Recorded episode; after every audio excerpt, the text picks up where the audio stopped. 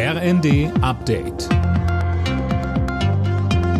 Stündlich neu. Auf den Punkt informiert.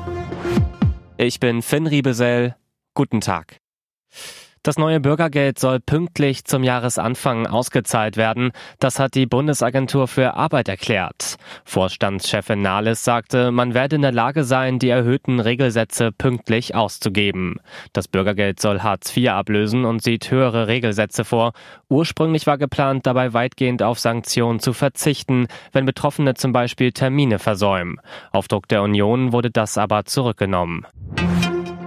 Nach dem Tod von Fußballlegende Pelé hat die brasilianische Regierung eine dreitägige Staatstrauer angeordnet. Der Sarg mit Pelés Leiche soll am Montag im Stadion seines langjährigen Clubs FC Santos öffentlich aufgebahrt werden. In den USA könnte es heute größere Einblicke dazu geben, wie es mit Donald Trumps Finanzen aussieht. Die Steuerunterlagen des Ex-Präsidenten sollen teilweise veröffentlicht werden.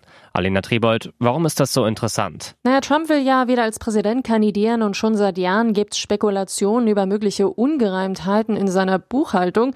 Wie viel Steuern hat er gezahlt? Wie viel Geld hat er eigentlich wirklich? Das sind wohl Fragen, die sich viele Bürger stellen und die Antworten will Trump offenbar nicht freiwillig preisgeben. In den USA ist es üblich, dass Präsidenten ihre Steuer offenlegen. Nur Trump wollte das nicht, ist juristisch dagegen vorgegangen, bis er jetzt vorm obersten Gericht verlor.